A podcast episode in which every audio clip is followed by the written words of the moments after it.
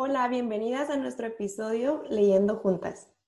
Título del libro, Los tres hábitos que cambiarán tu vida, por Homo Minimus. Propósito del libro. Este libro es un programa de entrenamiento de un año para tres hábitos con poder para transformar tu vida. Contribuirá a cubrir el abismo que existe entre saber que algo es bueno y actuar en base a este conocimiento. Parte primera. El año que cambiará tu vida. 1. El reto. Toda la ciencia del cambio se reduce a elegir, crear y mantener buenos hábitos. Anónimo. Se acerca el fin de año y con él los buenos propósitos de inicio de año. La experiencia nos dice que el camino del fracaso está asfaltado por buenas intenciones. A pesar de ello, todos los comienzos de año, entre fuegos artificiales y vapores etílicos, seguimos insistiendo en proponernos nuevos retos.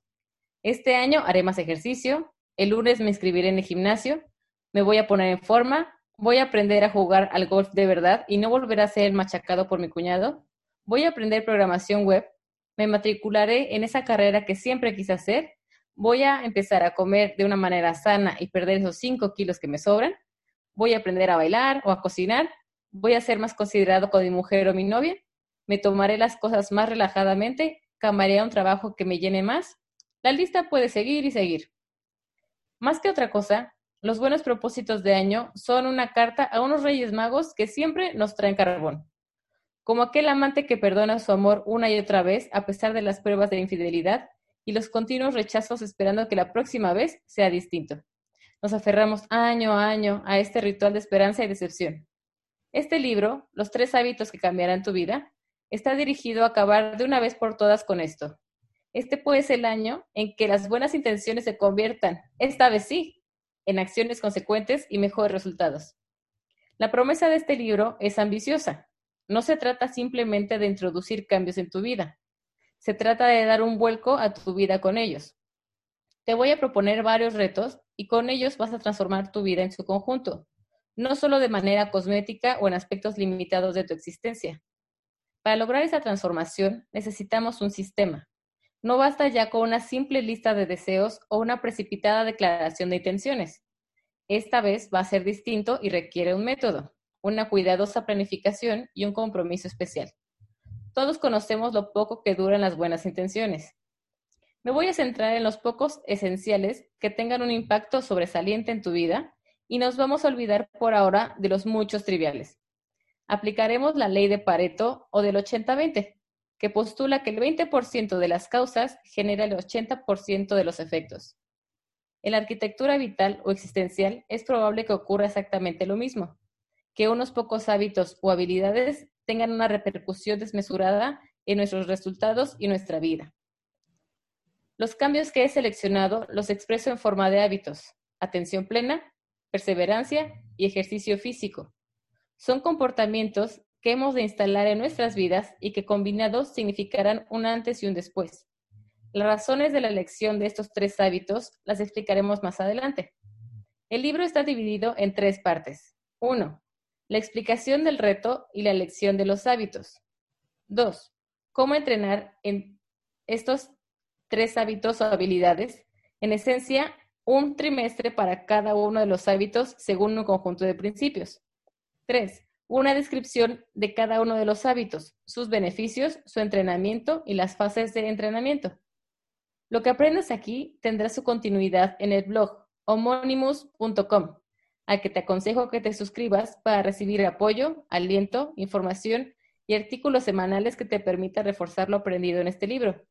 Será el centro de una comunidad de gente ambiciosa dispuesta a transformar su vida. Antes de empezar, explicaré por qué he elegido tres hábitos y decidido consagrar todo un año a ellos. 2. ¿Por qué tres hábitos? Siempre quise ser alguien, pero ahora me doy cuenta de que debí ser más específico. Lily Tomlin. Hay dos elementos que explicar. ¿Por qué hemos elegido solo tres hábitos, no dos, no cuatro? ¿Y por qué hemos elegido concretamente estos tres hábitos? Cuando comenzamos un proceso de cambio, solemos pecar de ambiciosos. La emoción y energía de los inicios nos lleva a sobrevalorar nuestras capacidades y suponemos que el grado de motivación que tenemos en el momento va a permanecer constante a lo largo de todo el proceso. Esto es lo que llamamos presentismo. Suponemos que las condiciones emocionales que tenemos en el momento del inicio van a permanecer a lo largo de todo el proyecto, de todo el reto. Como bien sabemos, la motivación es una magnitud variable que cambia a lo largo del tiempo. Una veces está por las nubes, otras veces por los suelos y pasamos la mayoría del tiempo en estados intermedios. En ocasiones, a lo largo del proceso, surgen otros intereses que interfieren con nuestras determinaciones iniciales. Lo que parecía tan importante al principio de año es oscurecido por otros proyectos o urgencias. Por ello, terminamos perdiendo el foco.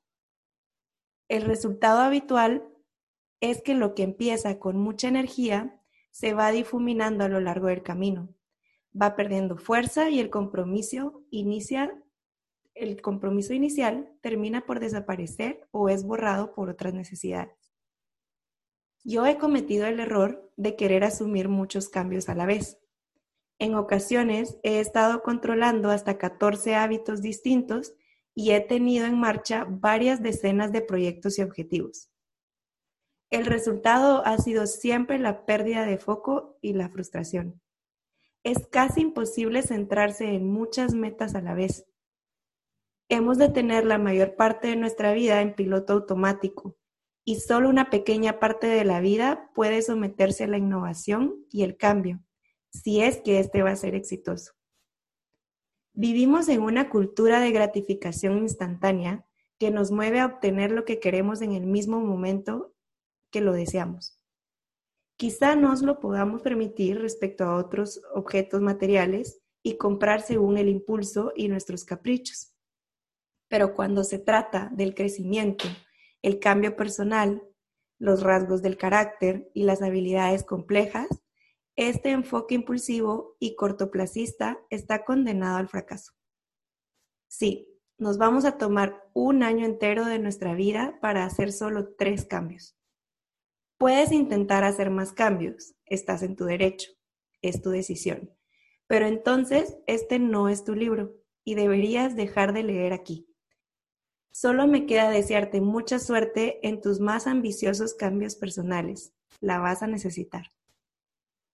Si decides, después de todo, ceñirte a solo tres cambios en todo un año, puedes seguir leyendo.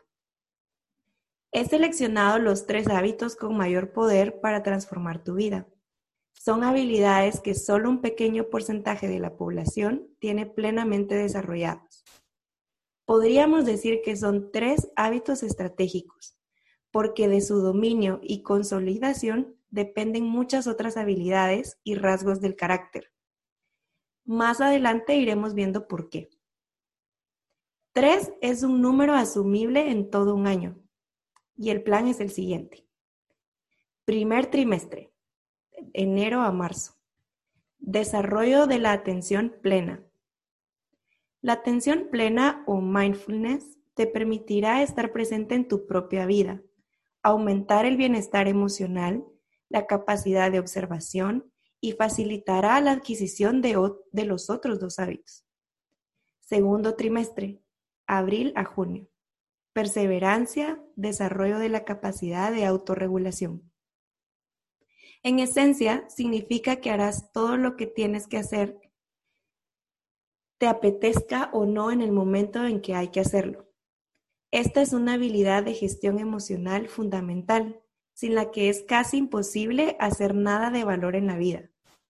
Con ella conjugarás la procrastinación y serás capaz de enfocar tu energía en las metas y proyectos que tengan valor para ti, tanto en el corto plazo como en el largo plazo.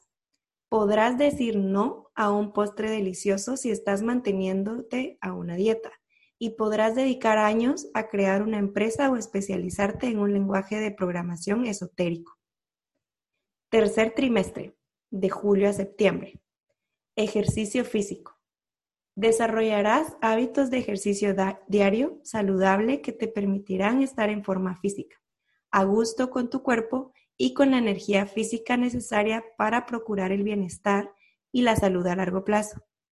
La mente y el cuerpo son dos aspectos del ser y han de estar en equilibrio. Cuarto trimestre, octubre a diciembre. Consolidación e integración de los tres hábitos fundamentales. Ahora cabe preguntarse por qué hemos elegido esta secuencia en la formación de hábitos y qué relación hay entre ellos. 3. Relaciones entre los hábitos. Aprende a ver, date cuenta de que todo se conecta con todo lo demás. Leonardo da Vinci. La secuencia está elegida para que un hábito formado anteriormente facilite la adquisición del siguiente hábito. También, en mi opinión, el hábito de la atención plena es más agradable de entrenar y cosecha beneficios más rápidamente. Está comprobado en programas como el de MBSR, Mindfulness Based Stress Reduction, de John Kabat-Zinn, que tras un periodo de entrenamiento en mindfulness o atención plena de tan solo ocho semanas, las personas mejoran significativamente sus niveles de bienestar emocional y psicológico y su capacidad de hacer frente a enfermedades crónicas y otras dolencias. No es una panacea que resolverá todos los problemas de tu vida o acabará con el dolor, pero sí contribuirá a mejorar tu bienestar emocional y te permitirá adoptar una nueva perspectiva ante los desafíos vitales. Estudios pioneros de Richard Davidson con resonancia magnética funcional han mostrado cambios en el cerebro tras unas pocas semanas de meditación. Como veremos, la mindfulness no es exactamente la meditación tradicional formal en la que la mayor parte de la gente piensa. Sentarse en la posición de loto, con los ojos cerrados o entornando, intentando eliminar los pensamientos. La atención plena es un tipo de meditación cotidiana. La meditación formal en sesiones formales es solo un entrenamiento en condiciones estructuradas y favorables que puede favorecer el hábito. Mi objetivo es que la mindfulness se convierta en una forma de ser y de actuar en el mundo que te permita estar más tiempo enfocado en lo que estás haciendo en cada momento y así reducir las incursiones, incursiones al pasado para lamentarse o rumiar lo ocurrido y las incursiones al futuro anticipando lo que ocurrirá con ansiedad o temor. La atención plena equilibrará tus estados de ánimo, te volverá más resistente a las perturbaciones y el estrés esta fortaleza psicológica te será muy útil posteriormente cuando asumas retos más complicados en el desarrollo de la autorregulación y los hábitos saludables de ejercicio.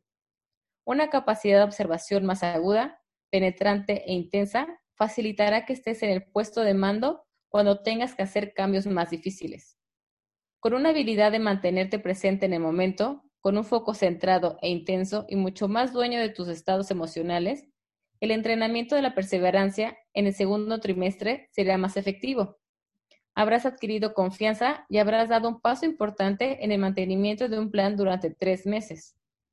Estos tres meses anteriores de entrenamiento diario en atención plena te habrán proporcionado resultados tangibles y confianza para continuar. La autorregulación o perseverancia es la segunda habilidad emocional o tecnología mental con mayor valor estratégico en la forja de un carácter. Cuando la gente habla de sus defectos o lagunas de su carácter, suele hacer referencia a conceptos relacionados con el autocontrol, impulsividad, tendencia a la procrastinación, dificultad de mantener el esfuerzo en periodos largos de tiempo, ceder al desaliento y abandonar el trabajo, ceder a las tentaciones y buscar la satisfacción inmediata en detrimento de las metas futuras. En el segundo trimestre, nos centramos en mejorar la capacidad de autorregulación, en crear una personalidad perseverante que sea capaz de enfrentar las dificultades y frustraciones y hacer lo correcto en cada momento, sacrificando la comodidad en el presente para obtener algo valioso en el futuro. Entrenaremos día a día a través de una serie de ejercicios graduales cuidadosamente elegidos. Por último, en el tercer trimestre, crearemos el hábito de ejercicio físico. Este hábito tiene un carácter más físico que los dos anteriores, pero requiere también de fortaleza mental. Podríamos decir que su formación es una práctica o proyecto fin de carrera de los otros dos. Para personas que consideren que el ejercicio es una parte integral de sus vidas, algo automático y en lo que no tiene que pensar, quizá no resulte interesante y puedan sustituirlo por otro proyecto personal de selección. puesto que el ejercicio cotidiano plenamente integrado en nuestras vidas es todavía una asignatura pendiente para la mayoría de las personas, lo he elegido como proyecto de graduación y aplicación de los otros hábitos estratégicos. En el ejercicio, además, podrás aplicar la atención plena. Podrás andar o correr o hacer pesas con una conciencia más plena. No necesitarás música para animarte o para hacer más llevadero el tiempo de ejercicio. En su lugar, disfrutarás de una mayor sensibilidad a tus movimientos y puede que en el camino también logres que la práctica del ejercicio físico y el deporte sea una ocasión más para mantenerte presente en tu propia vida. En cuanto a la perseverancia, no importa el nivel de aptitud física que partas. Siempre podrás aplicar lo aprendido respecto al autocontrol para asumir algún nuevo reto físico, desde comenzar la práctica regular del ejercicio o el aprendizaje de un nuevo deporte hasta correr un maratón. Es importante señalar que lo aprendido en un trimestre se mantiene el resto del año y se sigue practicando. Cada hábito es acumulativo y sinérgico con los anteriores. Emplearemos el último trimestre para practicar los tres hábitos anteriores en armonía y asimilarlos más profundamente.